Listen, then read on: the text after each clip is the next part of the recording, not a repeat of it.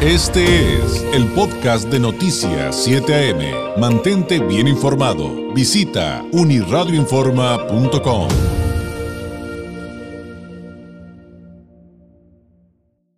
dándole seguimiento al desabasto de medicamentos, eh, de insumos eh, de la salud eh, en nuestro país, pues la verdad es que hemos encontrado día a día aquí con, las noticias de cada edición, pues que a pesar de, las revisiones que activistas han hecho que hagan las autoridades, pues no hay una, no, no hay una solución realmente clara. Eh, hace algunas semanas platicábamos con representantes eh, de, organismos de la sociedad civil de aquí de Baja California que levantaban la voz porque no se había resuelto el tema, por ejemplo, de las quimioterapias, ¿no? Todo lo que necesitan las personas enfermas de cáncer, mujeres, niñas, niños. Eh, para hacer un balance em, sobre este tema, ayudarnos también a entenderlo un poco más, eh, porque también ha habido amparos y a pesar de ello también nos decían hace un par de semanas, este, pues esperamos que se resuelva eh, y parece que no sucedió. Eh, pero bueno, para actualizar el tema, para hablar de ello, le agradezco enormemente que el vocero del colectivo Cero Desabasto y de nosotros, Andrés Castañeda, nos tome la llamada. Andrés, muy buenos días. Hola, buenos días, ¿cómo estás hoy? Muy bien, muchísimas gracias. Pues creo no equivocarme, pero tú, Andrés, dinos desde mm, estos colectivos eh, qué es lo que realmente está pasando con el desabasto de medicamentos, de insumos eh, para personas enfermas de cáncer en nuestro país. Eh, pues mira, lamentablemente no solamente el problema está en quienes viven con cáncer, ¿no? Es en, en todas las personas del país y los datos no son alentadores, a pesar de que ya se ha confirmado la compra 2000 21, ¿no? Ya estamos a 9 de septiembre y, por ejemplo, para darnos una idea, lo que reporta eh, el INSABI respecto a las piezas solicitadas eh, contra las entregadas, para Baja California nada más se han entregado el 7% de las piezas solicitadas, ¿no?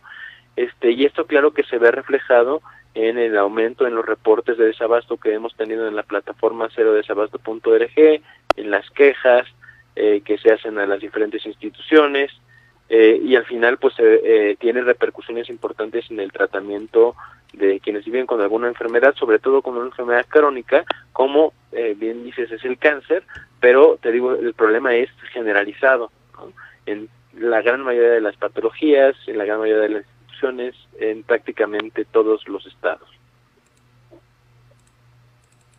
Sí, de hecho, te comento brevemente eh, Andrés, que, aquí del público, cuando tratamos este tema, eh, recientemente nos decían que no tenían, que no encontraban medicamentos ni siquiera en el ámbito particular, eh, porque pues no lo habían recibido en, su servicio público, de, de, medicamentos para, por ejemplo, diabetes, para osteoporosis. O sea, esto que nos dices en este momento de que no solamente es cáncer, lleva una fotografía mucho más amplia de la problemática que estamos viviendo en el país, Andrés. Así es, ¿no? Este, digamos, eh, lo que podemos documentar, estamos por sacar nuestro informe cuatrimestral del segundo cuatrimestre de 2021, lo podrán consultar en cerodesabasto.org, eh, que integra los reportes que hacen pacientes, profesionales de salud y familiares de pacientes en la plataforma cerodesabasto.org, pero lo que vemos, por ejemplo, del cuatrimestre anterior, llama mucho la atención que eh, eh, las enfermedades más reportadas, y te los digo en el orden, que, se dieron es diabetes, cáncer, eh, enfermedades reumatológicas, hipertensión y enfermedades relacionadas con la salud mental. Muy bien. Ahora, ¿qué pasó con eh, estos amparos que se ganaron en algún momento por parte de pacientes y de hecho en diferentes partes de, del país, ¿no? Porque de repente eh, híjole, el discurso es medio centralista, pero eso es otro tema, ¿no, Andrés? Pero en varios puntos del país, eh, varias, eh, varios de estos recursos fueron admitidos y resueltos.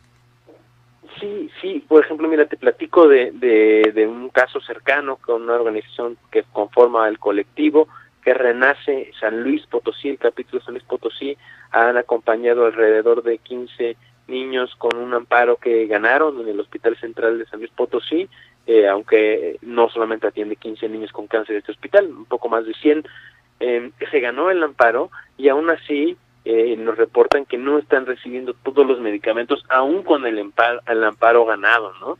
Entonces esto es realmente preocupante porque si ni siquiera esas herramientas están logrando la garantía de, del derecho a la salud de las personas, eh, pues difícilmente otra cosa será, ¿no?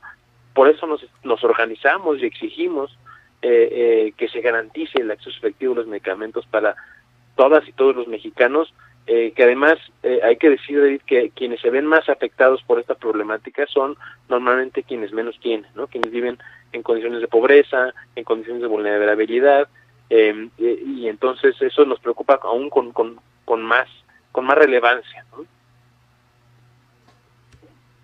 Por supuesto. Eh, ¿Qué sigue en estos momentos, en este contexto que nos acabas de narrar?